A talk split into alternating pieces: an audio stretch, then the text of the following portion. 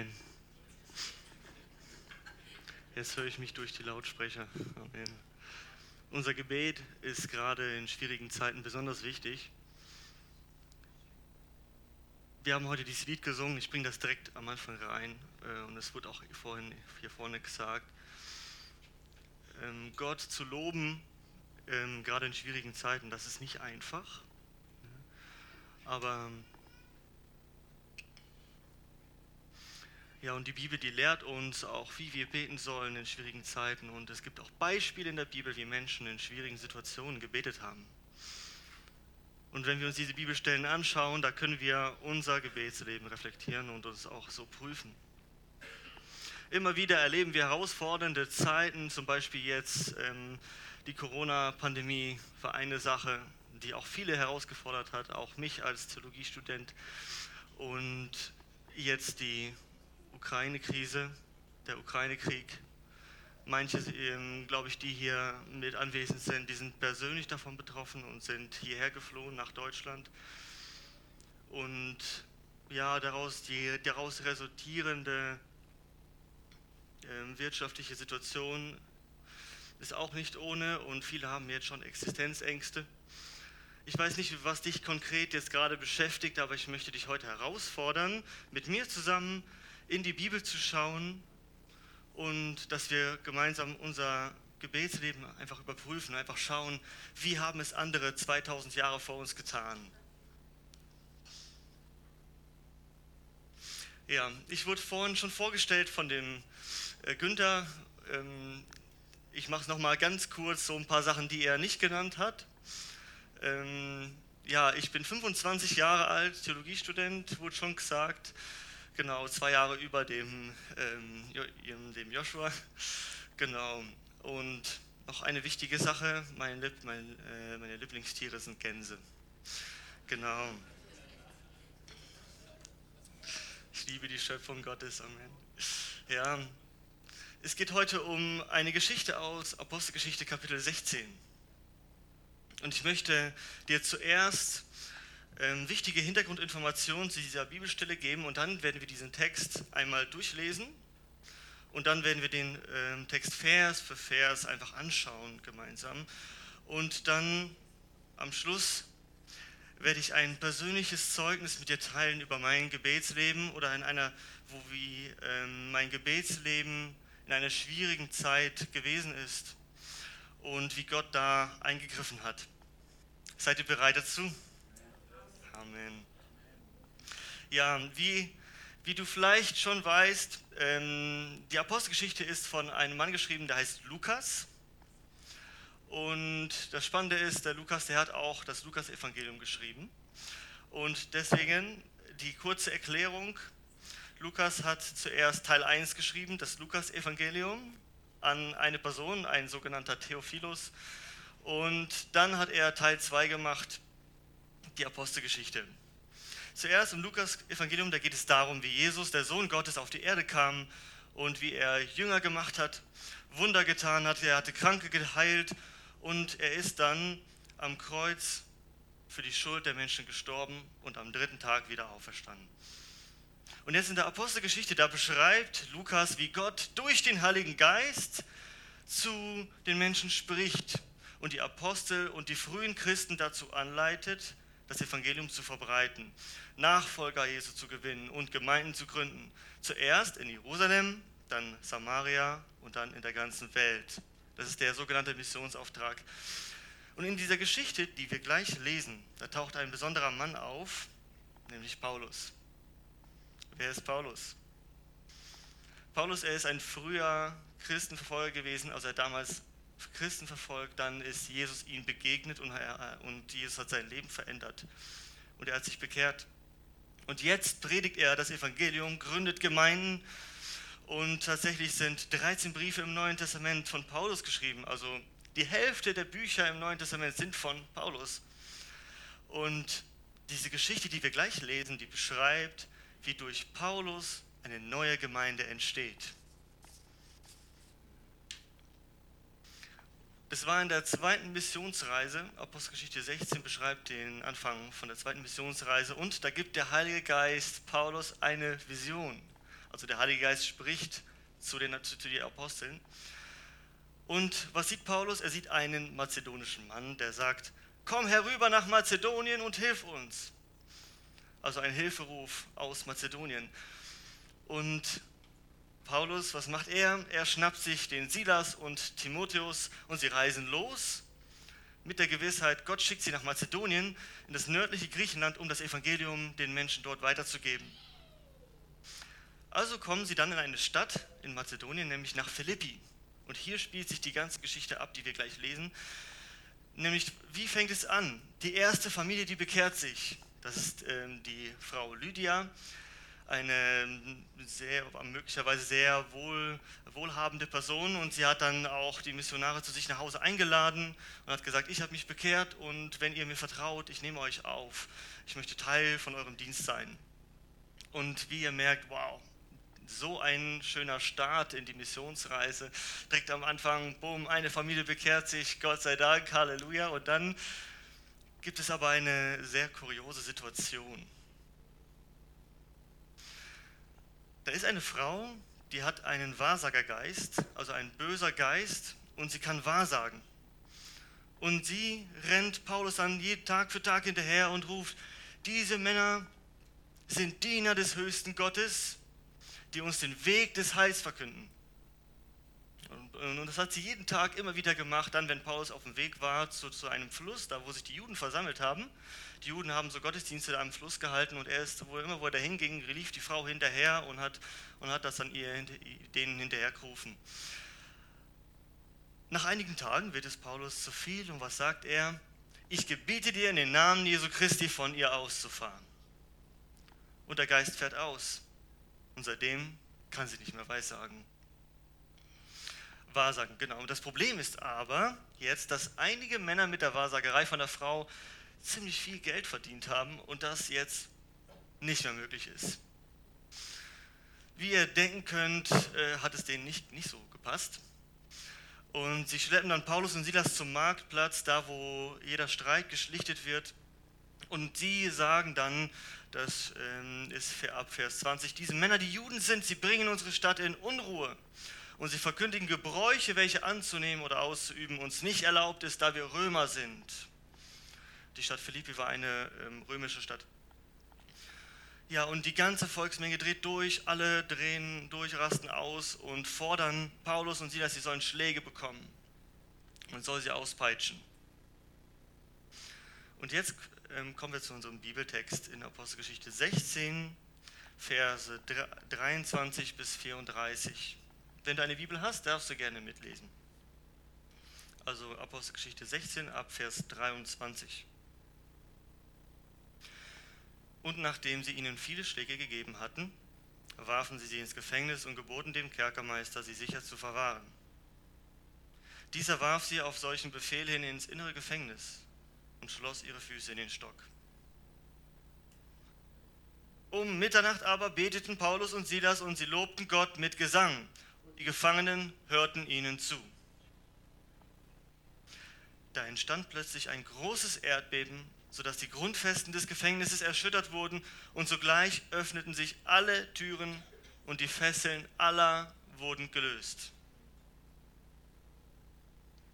Da erwachte der Kerkermeister aus dem Schlaf und als er die Türen des Gefängnisses geöffnet sah, zog er sein Schwert und wollte sich töten, weil er meinte, die Gefangenen seien entflohen. Aber Paulus rief mit lauter Stimme und sprach, tu dir kein Leid an, denn wir sind alle hier. Da forderte er ein Licht, sprang hinein und fiel zitternd vor Paulus und Silas nieder. Und er führte sie heraus und sprach, ihr Herren, was muss ich tun, dass ich gerettet werde? Sie aber sprachen, glaube an den Herrn Jesus Christus, so wirst du gerettet werden du und dein Haus. Und sie sagten ihnen, und sie sagten ihm das Wort des Herrn und allen, die in seinem Haus waren. Und er nahm sie zu sich in jener Stunde der Nacht und wusch ihnen die Striemen ab. Und er ließ sich auf der Stelle taufen, er und all die Seinen. Und er führte sie in sein Haus, setzte ihnen ein Mahl vor und freute sich, dass er mit seinem ganzen Haus an Gott gläubig geworden war. Ja, warum habe ich diese Bibelstelle ausgesucht? Ich bin überzeugt, dass Gott heute durch diesen Bibeltext zu dir reden kann, auch wie er zu mir gesprochen hat, auch dann, wenn du den Text schon sehr oft gelesen hast. Bevor wir jetzt ähm, einsteigen in, die, in, in die Verse und uns die Verse genau anschauen, lasst uns kurz zusammen beten. Jesus, wir danken dir, dass du hier bist und du kennst unser Herz, du kennst unsere Situation. Und wir wollen uns öffnen für dein Wort. Und wir bitten dich, dass du heute sprichst durch dein Wort. Und danke, Jesus, dass es relevant ist für uns heute. Und Jesus, wir lieben dich und wir wollen auf dich hören. Amen. Vers 23 fängt schon sehr steil an. Und nachdem sie ihnen viele Schläge gegeben hatten, warfen sie sie ins Gefängnis und geboten dem Kerkermeister, sie sicher zu verwahren. Dieser warf sie auf solchen Befehlen ins innere Gefängnis und schloss ihre Füße in den Stock. Ich finde es schön, wie Lukas diese Situation beschreibt. Zuerst fängt die äh, Missionsreise ganz schön an und langsam mit, mit, jedem, äh, mit jeder Satzhälfte ähm, spitzt sich die Situation immer weiter zu, bis sie dann im Gefängnis sitzen. Sie sind total abgeschottet, sie sind wirklich im Hochsicherheitstrakt, also im inneren Bereich des Gefängnisses, da komplett ausgepeitscht, alles tut weh und sie sind äh, so gefesselt, ähm, in der Schlachtübersetzung steht, und schloss ihre Füße in den Stock. Das war so eine Holzkonstruktion, wo die Beine eingespannt wurden, dass man sich nicht mehr bewegen konnte. Es war eine sehr schmerzhafte ähm, Position, die man dann halten musste. Und dann so sitzen die da, können sich nicht mehr bewegen und sind volle Pulle ausgepeitscht. Die sitzen wirklich im Dreck, im Hochsicherheitstrakt sozusagen, da wo nie aufgeräumt wurde. Die Putzfrau, sie kam meistens nicht. Es war wirklich ganz tief in, im Gefängnis unter Schwerverbrechern. Und weil die Situation so schwer ist, ist es umso spannender, wie Paulus und Silas reagieren. Lasst uns das mal anschauen in Vers 25. Um Mitternacht aber beteten Paulus und Silas und lobten Gott mit Gesang und die Gefangenen hörten ihnen zu. Also zuerst, was bis zum Mitternacht passiert ist, wird nicht beschrieben. Aber dann um Mitternacht aber, da beteten Paulus und Silas und lobten Gott mit Gesang. Ich habe mich gefragt, wie haben sie das geschafft? Also, sie haben gebetet, okay, sie haben Gott gelobt mit Gesang, nicht schlecht, nicht schlecht. In dieser Situation, da wo alles wehtut, wo der ganze Körper wehtut, wo, wo, wo die Beine komplett eingeklemmt sind, ich habe mich gefragt, haben Sie Gründe dafür gehabt? Überhaupt Gott mit Gesang zu loben? Sie haben welche gekannt. Sie hatten Gründe, wofür es sich lohnt, Lieder zu singen in diesem Gefängnis, in dem Dreck, in diesem Schmerz, in dieser Situation, wo sie sich nicht mehr bewegen konnten. Und in demselben Gefängnis, wo Schwerverbrecher sitzen. Und denkt ihr, sie haben sich dafür geschämt, dass sie an einen Gott glauben, der zulässt, dass sie in diesem Dreck sitzen?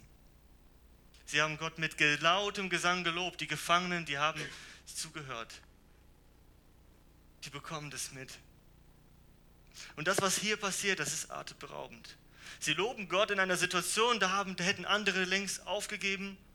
Und die Gefangenen im Gefängnis, möglicherweise haben die gedacht, als sie mitbekommen haben, wer die beiden sind, dass sie spätestens jetzt aufhören, an diesen Gott äh, festzuhalten. Und genau dann fangen sie an zu beten und Gott mit Liedern zu danken. Und anstatt Gott Vorwürfe zu machen, zu murren, bringen sie diese, diese Situation vor Gott und und danken Gott. Und plötzlich haben sie Gründe, Gott mit Liedern zu loben. Meine Lieben, das ist ein Zeugnis für den lebendigen Gott, das sich gewaschen hat. Die Gefangenen, die hören zu Und wisst ihr was? Sie sind gefesselt von dem Zeugnis, das Paulus und Silas abliefern. Dieses Verhalten, das ist übernatürlich. Es ist übernatürlich. Warum? Weil ein normaler Mensch das nicht kann. Es ist ein ein übernatürliches Verhalten, weil sie das erfüllt vom Heiligen Geist gemacht haben. Amen. Und ich habe mir gedacht, allein dieses Zeugnis hätte völlig ausgereicht, dass die Menschen anfangen nachzudenken. Aber jetzt geht die Geschichte erst so richtig los. Vers 26. Da entstand plötzlich ein großes Erdbeben, sodass die Grundfesten des Gefängnisses erschüttert wurden. Und sogleich öffneten sich alle Türen und die Fesseln aller wurden gelöst. Und was passiert? Alle Gefangenen rufen Juhu und rennen raus. Nee, irgendwie nicht. Ne? Warum nicht? Das Zeugnis von Paulus und Silas hat sie so gepackt, die konnten nicht anders als drinbleiben. Sie waren völlig überfordert mit der Gesamtsituation. Zuerst das Zeugnis von zwei Leuten, denen es so dreckig geht und die Gründe haben, Gott zu loben und die zuerst zusammen beten und dann Gott loben und danken und dann dieses massive Erdbeben und plötzlich sind alle Ketten gelöst, alle Türen offen und die sitzen da und bleiben einfach sitzen ich habe mich gedacht, okay, wenn ich, wenn ich der Gefangener wäre, vielleicht wäre ich rausgelaufen. Ich glaube, ich wäre genauso sitzen geblieben, ich wäre genauso baff. Die Kinnlade wäre bei meinen Knien gewesen.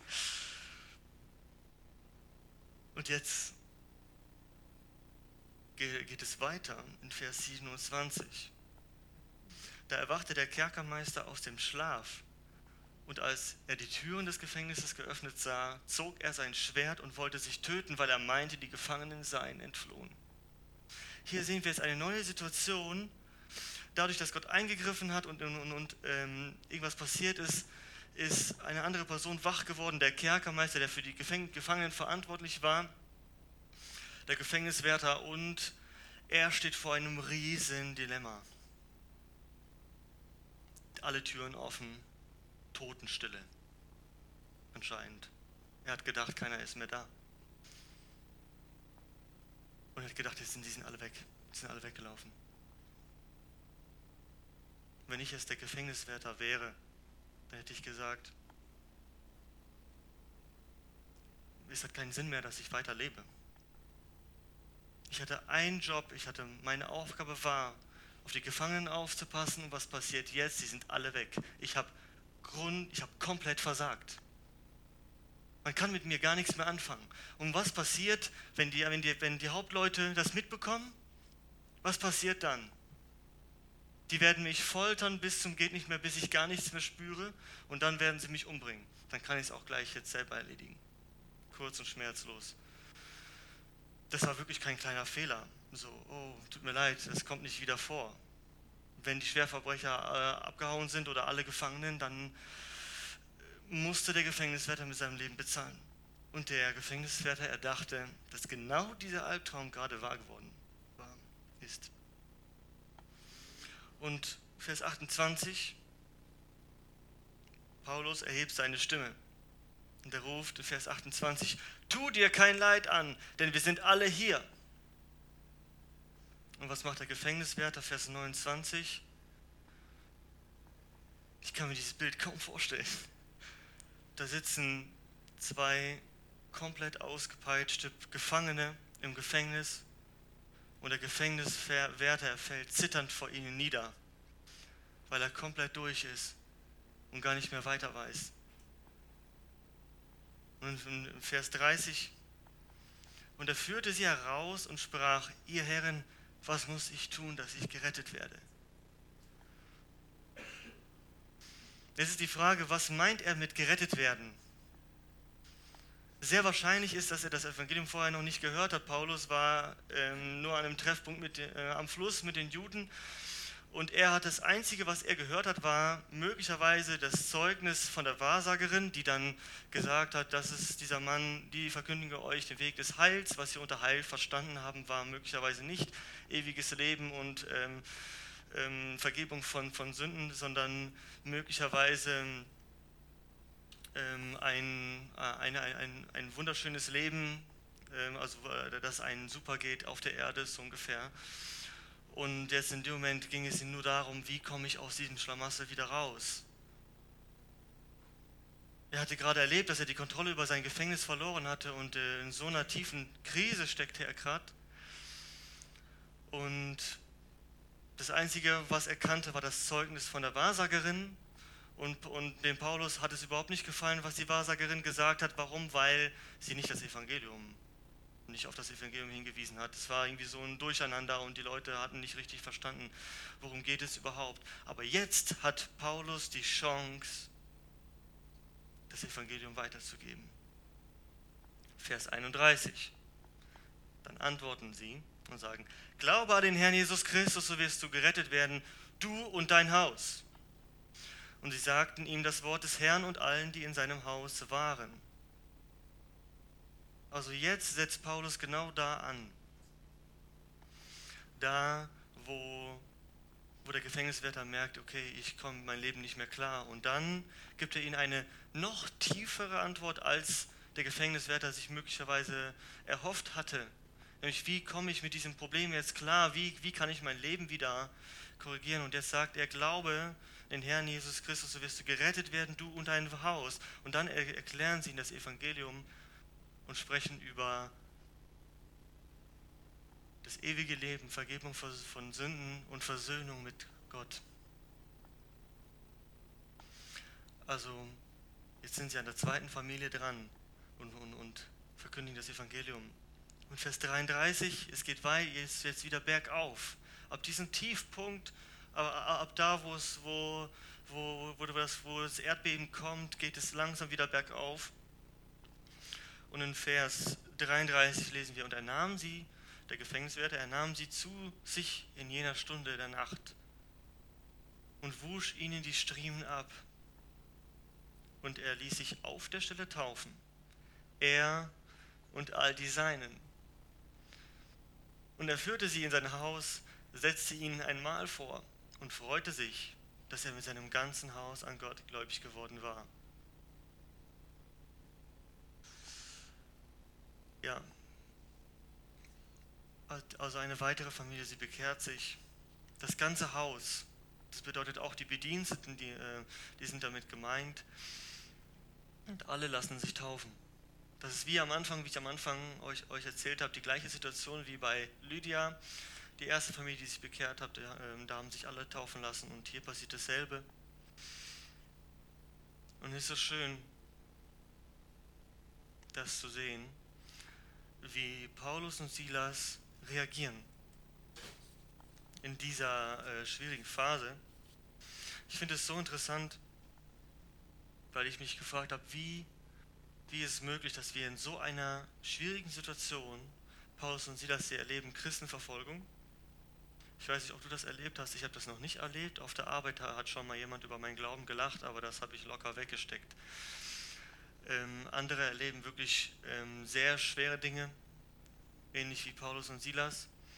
Die Frage ist, wie reagiere ich, wenn ich in einer schwierigen Situation bin, die wirklich schwer zu verkraften ist?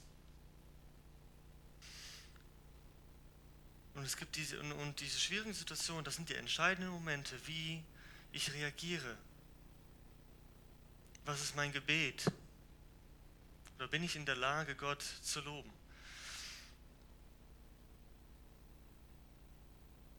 Ich habe mich ähm, gefragt, hätte ich das gepackt in dieser Situation?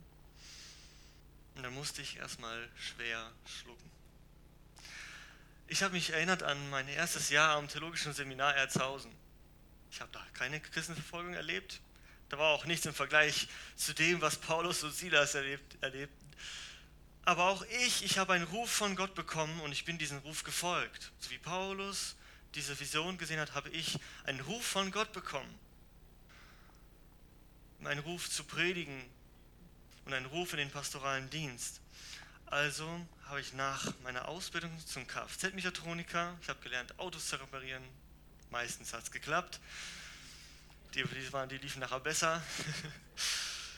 Dann habe ich gemerkt, nein, ich muss mich mehr mit dem Wort Gottes beschäftigen und, es, Und dann ging ich zu einem, zum Momentum College nach Gummersbach. Ähm, das Momentum College ist ein Kreativ- und Leiterschaftscollege, wo man auch biblische Grundlagen vermittelt bekommt. Und da war ich dann zehn Monate, während sich mein Konto dann schon langsam geleert hatte, ähm, sind die zehn Monate verstrichen. Und dann habe ich gespürt, ich muss mich noch viel tiefer mit dem Wort Gottes beschäftigen. Wenn ich predigen möchte, dann möchte ich das Wort Gottes kennen. Und ich bin jung, unverheiratet, also was mache ich? Ich nutze die Zeit sinnvoll. Und ähm, ich kam dann zum theologischen Seminar nach Erzhausen, damals Beröa, da wo der Günther früher war und wo der Yoshi, der Joshua jetzt gerade ist. Und genau. Und also habe ich das Studium mit wirklich hohen Schulden gestartet. Und wirklich, wo ich anfing, hatte ich Schulden von also im vierstelligen Bereich, also an die 4.000 bis 5.000 ungefähr könnten das gewesen sein, so 4.000 auf jeden Fall. Und der Seminardirektor, dessen Name jetzt nicht genannt wird, er hat gesagt, Gott wird dich versorgen. Und, und nein, das eine Jahr ähm, dazwischen, um, um die Schulden abzubauen, das passt schon, Gott versorgt. Und du kannst nebenbei auch ein bisschen arbeiten und so. Dachte ich so, ja, Amen, ich nehme das dankend an vom Herrn. Und dann die Grundstufe, das erste Jahr ging vorüber und ich war tatsächlich in derselben Situation. Immer noch ähm, sehr hohe Schulden. Und es hat mich sehr, sehr unter Druck gesetzt, hat mich sehr bedrückt. Und dann dachte ich, ich bete nochmal. Gott, schenk Gnade, dass mein Konto wieder ähm, schwarze Zahlen hat. Und dann habe ich alles versucht, ähm, irgendwie einen Job zu bekommen. Und nach einer Woche, äh, ja, dann, nee, dann, dann nach einiger Zeit hatte ich, diesen, hatte ich den Ferienjob bekommen. Ähm, da hatte ich die Möglichkeit, wirklich einen vierstelligen Betrag zu verdienen. Und dann habe ich mich echt gefreut und ich kam dahin. Die erste Woche war super, die zweite nicht so, da haben sie mich nach Hause geschickt. Und dann habe ich gemerkt, ich bin jetzt in einem Tiefpunkt angelangt und ich bin wirklich verzweifelt. Und ich kann mich jetzt noch erinnern, wie ich in diesem Zug saß und nach Hause gefahren bin. Und ich dachte mir so, boah, ich habe keinen Bock mehr. Wenn ich jetzt einfach abbreche, dann finde ich einen Job, Kfz-Mechatroniker, ein bisschen Autos reparieren und dann ist das Thema erledigt. Und ich habe gemerkt, wie ich so ein bisschen, ähm, wie mein Herz immer mehr so ein bisschen bitter wurde gegen Gott, weil, weil irgendwie nichts funktioniert hatte. Ich habe diesen Ruf von Gott bekommen und ich stecke in einer Situation, die ich nicht erwartet habe oder wo ich dachte, okay, es könnte ja passieren, aber Gott wird ja eingreifen und jetzt ist immer noch nichts passiert und ich merke, wie mein Gebet sich langsam immer mehr zu Vorwürfen ändert, also dass ich nicht mehr sage, Herr, schenk Gnade, und ich erinnere dich daran, dass du mich versorgen möchtest, sondern es war mehr so, ja Gott, ich könnte jetzt auch einfach aufhören und dann äh, so ungefähr. Das hat mich ähm, so dann auch, auch ich habe dann irgendwie gemerkt, nein, ich muss irgendwas ändern. Mein Gebet muss sich ändern. Es ist nicht, mein Gebet ist nicht richtig. Und ja, stimmt, es ist eine schwierige Situation, es ist noch lange nicht Christenverfolgung, aber hier habe ich gemerkt, uh, so schnell kann sich mein Gebet ändern. Dann habe ich mich, habe ich, habe ich wirklich Buße getan und habe Gott um Gnade gebeten, dass er mich versorgt. Und die Geschichte von Paulus und Silas, wie die im Gefängnis beten und Gott loben, habe ich gekannt. Aber ich habe mich gefragt, wie geht das? Und als ich dann in dieser Situation gesteckt habe, wo ich auch Schwierigkeiten hatte, da habe ich gemerkt, ja, das, Einzige, was ich jetzt kann, ist diesen ganzen Berg von Schulden vor dem Thron Gottes zu schmeißen, mich hinzuknien, mich vor Gott zu demütigen und sagen, Herr, schau da drauf und ich, und ich gebe es dir ab. Und wisst ihr was, als ich dann, ähm, dann im Zug saß, da sind mir die Tränen gekommen, voller, voller Dankbarkeit, weil als ich dann auf den Thron Gottes geschaut habe, da habe ich auf Jesus geschaut. Das hat alles verändert.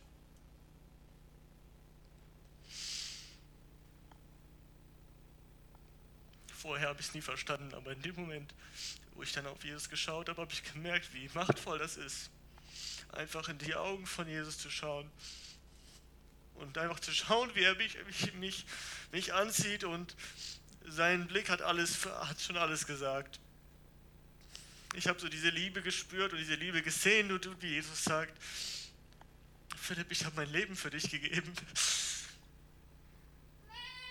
Ich konnte nicht mehr anders als Vorwürfe nach vorne zu schmettern, sondern einfach dankbar zu sein und sagen, Jesus, ich liebe dich. Du hast dein Leben für mich gegeben, ich gebe dir mein Leben, egal wie, in welche Situation ich komme, ob ich ähm, ständig mit Finanzen zu kämpfen habe oder ob ich Verfolgung erlebe, ist es mir egal. Jesus, für dich lohnt es sich. Du hast etwas vor. Das war so unglaublich, dieser Moment.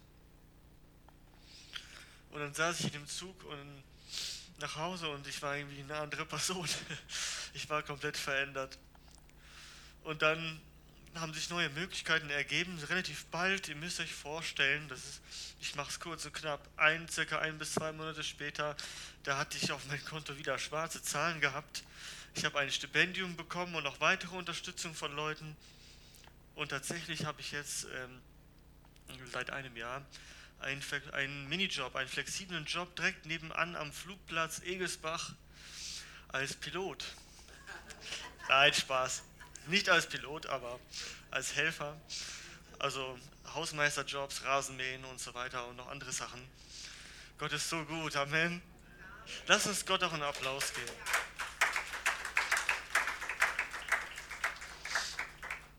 Und wisst ihr, die Geschichte von Paulus und Silas wir haben ja aufgehört zu lesen bei Vers, 3, bei Vers 34 und es geht noch weiter. Die Geschichte von Paulus Silas, die geht noch weiter bergauf. Da hat sich dann der Gefängniswärter bekehrt und taufen lassen und hat, und, hat, und hat das Evangelium gehört. Und was passiert dann?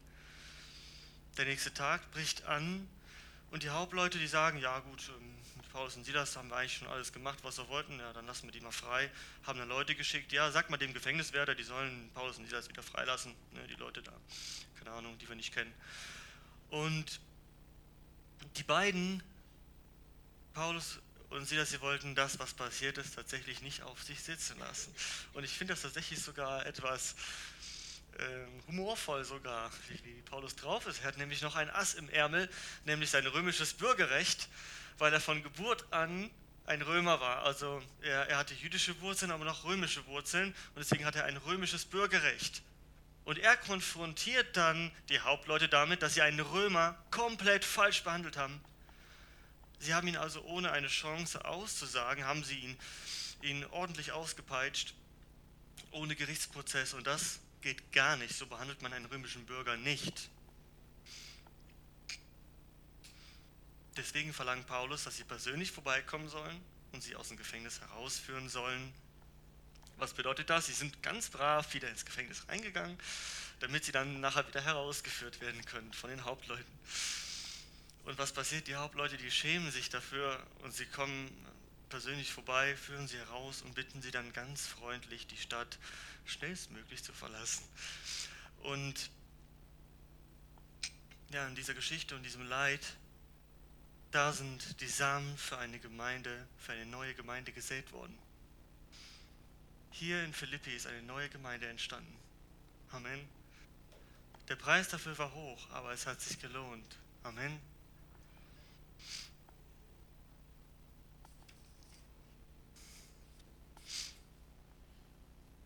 Ich habe euch diese Geschichte erzählt und wir haben es auch teilweise zusammen gelesen, diese Geschichte weil hier richtig deutlich wird, dass das Verhalten von Paulus und Silas übernatürlich ist. Jeder Mensch, der wird sehr bald verbittert in so einer schwierigen Situation. Auch ich, ich musste Buße tun und meine Einstellung ändern. Ich habe mich vor Gott demütigen müssen und lernen müssen, diese Haltung von Paulus und Silas einzunehmen und auch einen ganz anderen Blick auf die Situation zu bekommen. Und wie ist es möglich? Zwei Dinge. Ich möchte euch nur zwei Dinge mit, mitgeben. Es ist heute besonders einfach. Nämlich einmal ist es Gebet und Dankbarkeit. Das war schon. Ja, warum Gebet? Weil Gott, er wünscht sich, dass wir mit ihm reden. Dass wir uns unsere Anliegen und Wünsche äußern. Dass, dass, dass wir wirklich alles, was, wir, was uns bedrückt, dass wir es vor dem Thron Gottes schmeißen. Und warum Dankbarkeit? Weil wir uns dann daran erinnern, was Gott für uns getan hat. Wie er damals eingegriffen hat. Dass, er, dass wir errettet worden sind. Und ich habe es erlebt, wenn ich auf Jesus schaue, dann geht es gar nicht ohne Dankbarkeit. Also wenn ich Jesus begegnet bin und, und wenn er mein Leben verändert hat, ich kann nicht anders, als voller Dankbarkeit auf ihn zu schauen. Egal in welcher Situation. Wir haben das heute vorhin gesungen. Ich finde das so schön, wie die Lieder auch irgendwie passen. Dir, Jesus, dir gehört mein Lob, egal wo ich drin stecke gerade. Amen. Und unsere Haltung, unsere übernatürliche Haltung in schwierigen Situationen ist auch ein Zeugnis für Ungläubige, wie zum Beispiel die Gefangenen im Gefängnis Paulus und Silas zugehört haben. Jeder merkt, dass so ein Verhalten besonders ist, dass so ein Verhalten übernatürlich ist. Irgendwann werden Leute sagen, dass du ein Außerirdischer bist. Dann weißt du, dass du alles richtig machst. Dann guck kurz im Spiegel, ob du Antennen hast. Wenn nicht, dann war es übernatürlich. Ja. Und ihr Lieben, ich wünsche mir so sehr, dass wir lernen, in schwierigen Situationen diese zwei Dinge zu tun. Zu beten und dankbar zu sein. Also Gebet und Dankbarkeit. Gebet ist überaus machtvoll. Weil wir schauen dann auf den allmächtigen Gott, wir beten ihn an in einer Situation, die nicht gerade von einem allmächtigen Gott äh, zeugt vielleicht, aber unser Verhalten, es bezeugt ein Glauben an einen lebendigen Gott, und das ist ein übernatürliches Verhalten, das ein Zeugnis für unser Umfeld ist. Lasst uns zusammen beten.